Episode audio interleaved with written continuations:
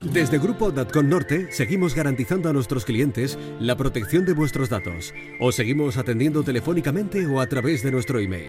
Pronto terminará toda esta alarma sanitaria COVID-19 y esperamos salir más fuertes que nunca, ayudándonos unos a otros. Gracias por confiar en nosotros. Grupo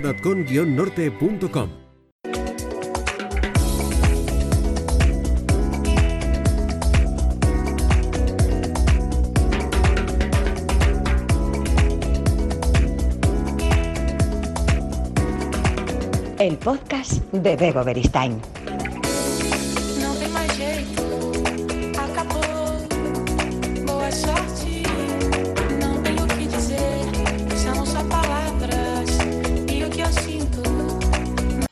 Hola, ¿qué tal? Bienvenidos, bienvenidas. Hoy vamos a poner el ojo, la voz y toda nuestra atención en lo que está pasando con los animales. Hace relativamente poco contábamos también eh, cómo había sido el confinamiento con los animales que había pasado, eh, con las mascotas, eh, aquellas compradas y aquellas adoptadas o aquellas que no habían podido ser adoptadas durante el periodo de confinamiento. Hoy sabemos que aproximadamente un 25% han aumentado los abandonos de animales y han sido por varios motivos. En muchos casos han sido mascotas compradas online durante el confinamiento. En otras eh, cosas, eh, en otras situaciones, eh, ha habido una crisis también porque ha habido personas o que han tenido que ser hospitalizadas, que han tenido que abandonar su zona o su tierra y se han quedado también sin su mascota. Hoy vamos a hablar de, de lo que está pasando porque parece que la COVID-19 ha dejado al descubierto la falta de una serie de políticas públicas de protección de los animales. Así que hoy vamos a hablar eh, con Ana Mulá. Ella es abogada, especialista en derecho animal y es portavoz también del Instituto de Políticas Públicas de Protección Animal. Ana Mulá, ¿qué tal? Bienvenida. Buenas tardes. Buenas ¿Qué tardes. Muchísimas pues gracias. Nada, gracias por, eh, por estar con nosotros en esta jornada en la que vemos estos datos y la verdad es que se nos ponen un poco los pelos de punta, ¿no? Porque vemos lo que está pasando con todos esos animales que casi, casi en broma se decía durante el confinamiento, yo necesito un perro para alquilar porque quiero sacarle a pasear. Hubo mucha gente que se lanzó a comprarse animales y ahora viene la segunda parte. Esos animales siguen con nosotros, hay que atenderles y hay que dedicarles no solo nuestro cariño y nuestra atención, sino también nuestro tiempo, ¿no, Ana? Pues sí, efectivamente, es que lo has explicado muy bien.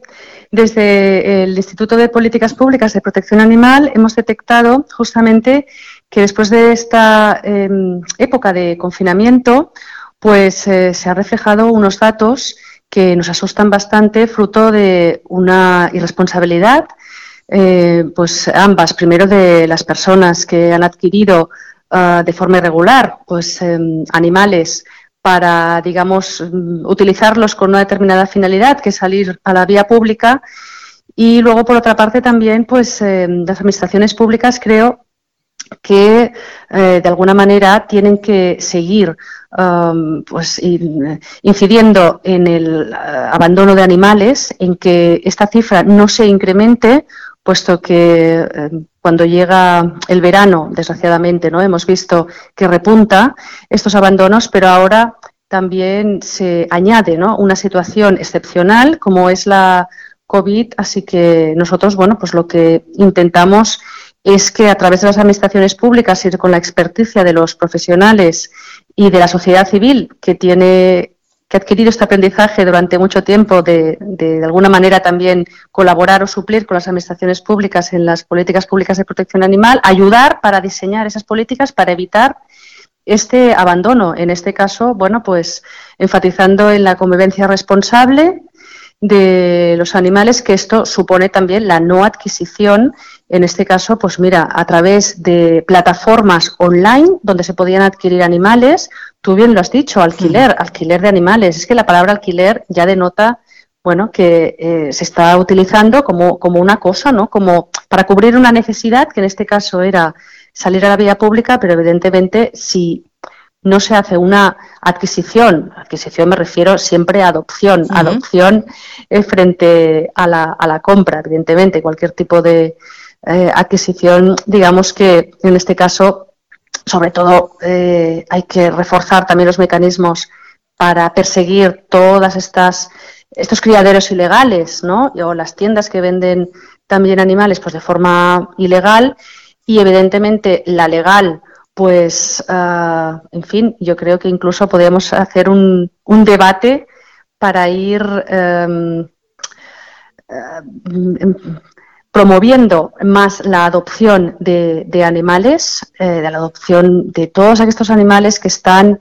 en los centros de acogida de, animales que necesitan una familia, pero para ello, claro, toda la familia tiene que estar de acuerdo y tiene que ese animal tiene que integrarse como un miembro de la unidad familiar, no como un, un, un, en este caso, bueno, pues una herramienta que ha servido para cumplir con, eh, eh, con la restricción impuesta para el desplazamiento de las personas, que era, en este caso, pues se podía salir a, pasear a los perros, ¿no? Eso ha sido, pues, muy triste, pero es una realidad, es una realidad que hemos tenido que afrontar. Ana, eh, dábamos nosotros ese dato de un aumento de un 25% de los animales después del confinamiento. Eh, supongo que ahora se mezclan esos, eh, esas dos situaciones, ¿no? La pospandemia o el posconfinamiento, mejor dicho, y la llegada del verano, una de las épocas más duras de abandono de animales, ¿no? No sé si tenéis algunos, algunas cifras de estas que muchas veces nos sirven para que se nos abran los ojos, ¿no? Hmm. respecto a lo que está pasando. Bueno, efectivamente, mira, cifras oficiales, me refiero a que provengan de la Administración, quienes, que, quienes tienen las competencias ¿no? para la recogida eh, y para cuidar a esos animales que, están, que son perdidos o abandonados, pues cifras oficiales de momento nunca han existido, sino que es fruto de una recopilación de las eh, entidades, mm, ya sean mm, públicas, pero también privadas, que se hacen cargo de estos animales, que son animales que llegan, que llegan a estos centros, pero en muchas ocasiones, pues, se dejan fuera aquellos animales, pues, que se pierden o que se abandonan y que nunca serán atendidos en, en un centro de, protección animal. Y sí, estas cifras, bueno, pues eh, cada año tenemos que mm, alrededor de unos 140.000 perros abandonados o que llegan a estas instalaciones, pero que creemos que son más por lo que te he comentado, ¿no? Porque hay entidades pues que simplemente no, no dan estas cifras o, no, no, se puede cubrir eh, esta, esta situación, pues el, número, el número exacto. Pero vemos que sí que es una constante eh, anual. Hmm. Eh, durante el tiempo que estuvimos confinados, en los centros de las protectoras, los refugios, los lugares donde se pueden eh, realizar adopciones de mascotas, de animales, especialmente de perros, permanecieron cerrados. Algunos de ellos todavía no han vuelto a abrir sus puertas y esto ha provocado que haya miles de, de, animales ahí con su situación de adopción o de acogida paralizadas y que esto al final está creando un problema de primer orden, eh, tanto para los ingresos en centro, eh, para el personal incluso que trabaja en los refugios y con las personas voluntarias que están ahí. Eh, esta situación también está generando que haya muchísimos más perros ahí esperando y, y haya una situación de atasco absoluto en las protectoras. Bueno, sí, mira, durante todos estos meses y por las fuertes restricciones de desplazamiento y por la, paralización de actividades, pues evidentemente ni la adopción no, no ha sido posible. No estamos diciendo que esto haya sido eh, negativo en cuanto a que, mm, bueno, pues eh, se tenían que garantizar ¿no? una serie de medidas eh, sanitarias digamos en este caso que las administraciones pues eh, han considerado vitales y prioritarias para garantizar la, salud de las personas. Pero sí que también nos hemos encontrado en otras situaciones en que la salud pública también eh, se veía involucrada, como es, por ejemplo, la necesidad de que las personas hayan tenido que desplazarse para mm, alimentar, para cuidar o para eh, una, atención veterinaria de aquellas colonias felinas, que esto sí que estuvo Mm, expresamente permitida por, por una eh, instrucción que se publicó en el BOE, pero bueno, con muchísimas dificultades también de, desplazamiento para justificar eh, que iban pues a, hacer algo que, suponía que mm, la ausencia de la cual pues, suponía la muerte de, animales, ¿no? Y, un sufrimiento gravísimo para los animales y un problema de, salud pública también. Inclusive también a aquellos, eh, aquellas personas que de forma voluntaria pues se, han desplazado a los centros de protección animal pues para atender a los animales de voluntaria o incluso también con, un, con una relación pues profesional, ¿no? Eh, también han tenido algunas dificultades, puesto que había algún eh, muchas dudas ¿no? respecto a si podían ir o no a, atender a los animales. Y ni te cuento también pues aquellos animales que están en fincas, en naves solares, en, en, situaciones eh, que no se encuentran en, el casco urbano, ¿no?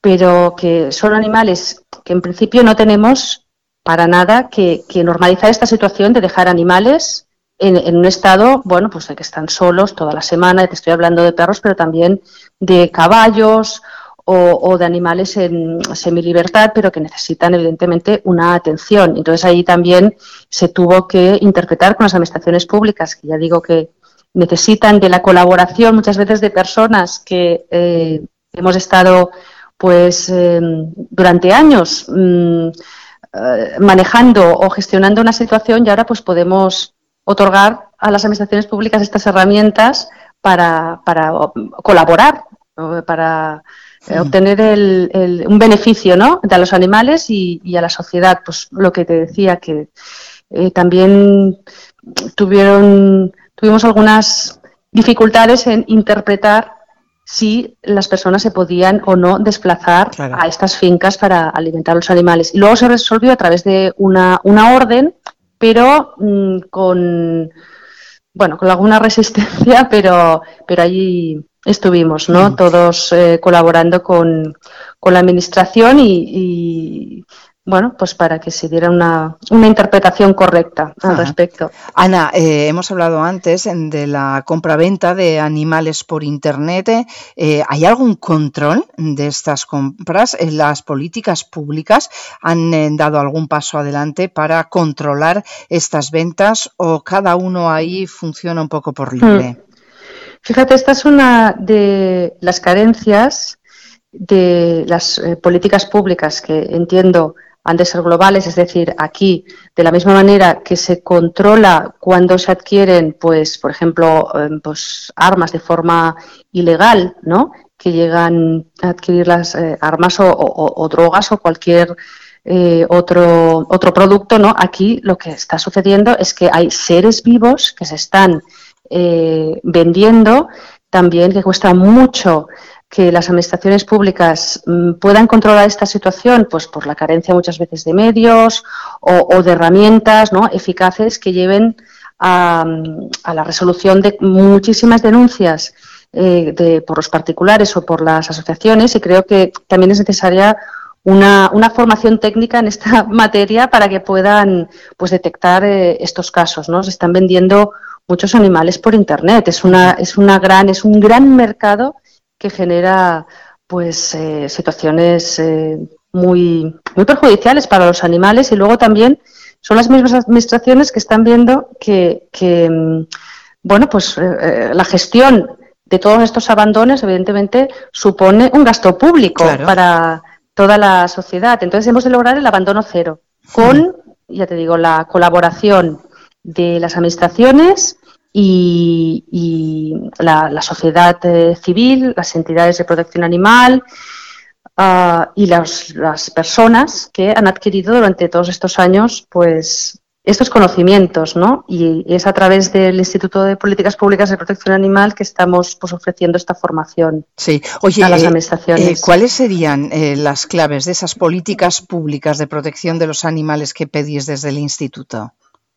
Bueno, a ver, sobre todo em, hay que mejorar en algunos casos la legislación o dictar legislación, porque muchos de los municipios, que son las administraciones más cercanas a la ciudadanía, carecen o bien de, ordenanzas o tienen muchas deficiencias, ¿no? porque la óptica que se da a, a los animales, digamos, o la gestión de los animales no es de protección, sino muchas veces bueno, pues de una gestión mala, no ética, ¿no? De me estorba, eh, estos animales son plagas, por ejemplo, eh, pues colonias de gatos que han estado históricamente tratadas como unos animales que, bueno, pues que, estorban y hay, afortunadamente muchas administraciones ya con la ayuda de personas que han estado durante décadas gestionando estas colonias controladas, pues ya eh, digamos que se ha arrastrado de alguna manera este buen hacer, este protocolo de intervención que se denomina CES, la captura, esterilización, suelta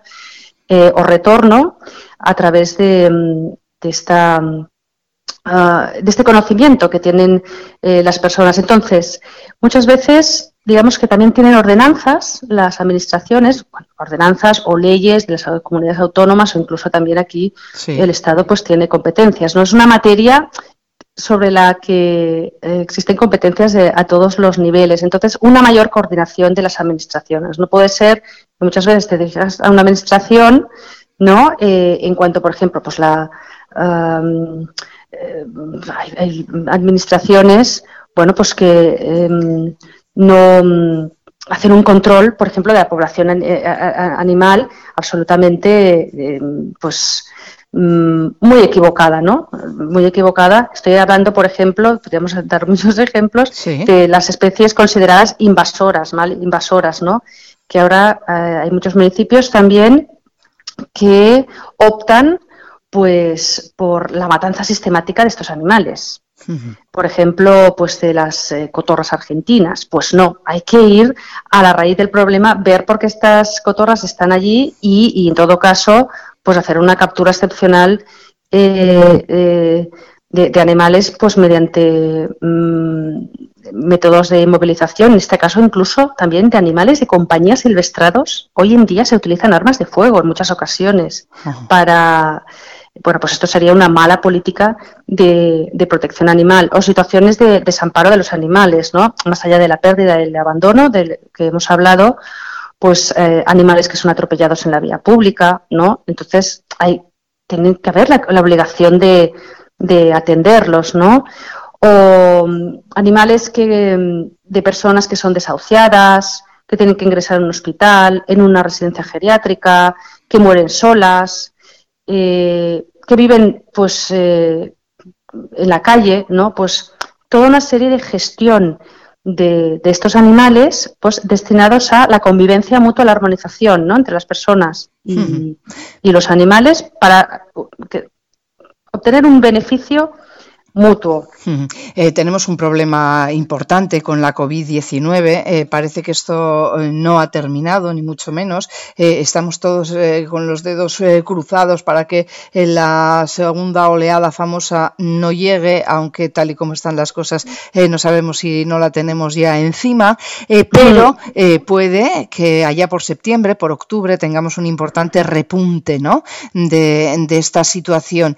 Con lo cual, nuestros perros, nuestros eh, animales de compañía, nuestros gatos volverían a sufrir una situación tan insostenible como la que están viviendo ahora, ¿no?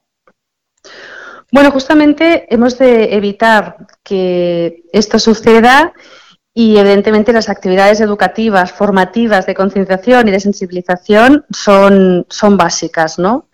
Eh, ofrecer pues, programas de capacitación especializada, incluso que cubra necesidades de formación para todas las personas de la Administración que manejen animales, también para los miembros de las fuerzas y cuerpos de seguridad públicas, ¿no? incluso la judicatura, puesto que tenemos que tender ¿no? a cubrir todos los aspectos de públicos en que el animal pues, sea debidamente eh, protegido. También las decisiones de los jueces muchas veces son importantes. Fíjate ahora en Madrid un juez que ha decretado una orden de alejamiento a una persona que eh, se cebó con, con, su, con su animal en la calle, bueno, pues creo que eh, es una medida idónea, ¿no? proporcional a, a la situación desgarradora ¿no? que vivió este animal.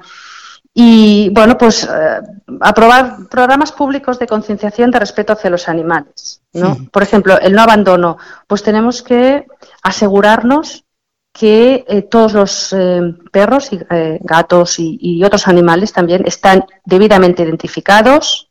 Si se pierden o, pues se abandonan, que es eh, infracción o podría ser también eh, delito, pues que se pueda acudir ¿no? a la persona responsable quien ha hecho pues esto y, que pague las consecuencias. ¿no? También poner sobre la mesa las ventajas de la esterilización, porque sin duda nos va a suponer también pues un, un, uh, un descenso en, el número de animales que luego también pues, pues se pierden o, se abandonan o son objeto de, de, actos delictivos, ¿no? como peleas de perros, que esto también es otro debate, ¿no?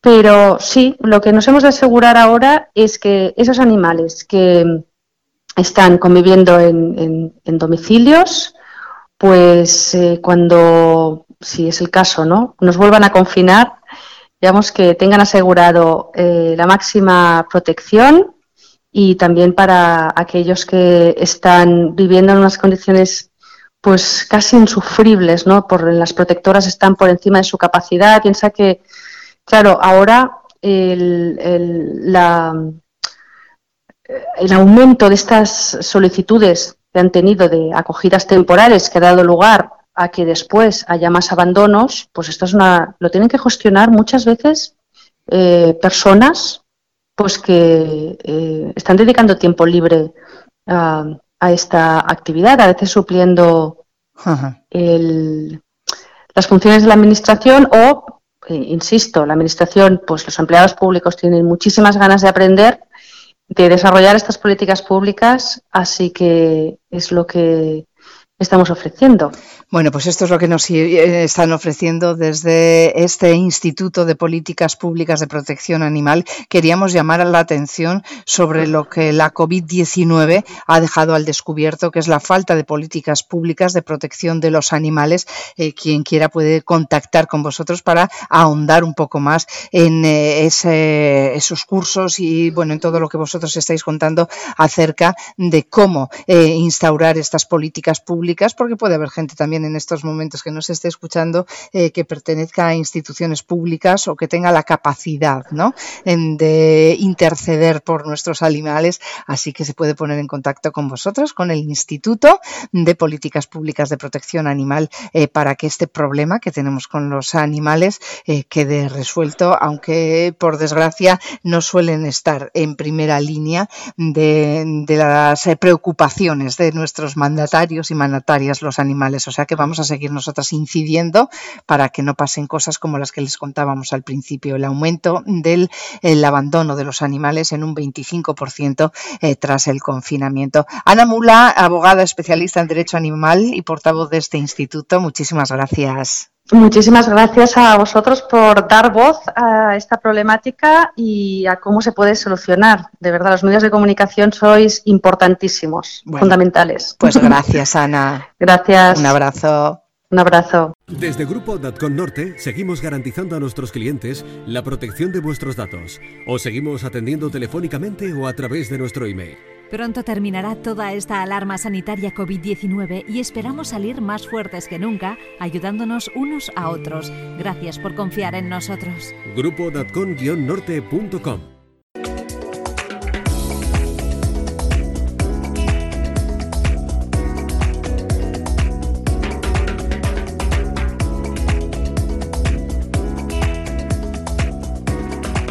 El podcast de Bego Beristain.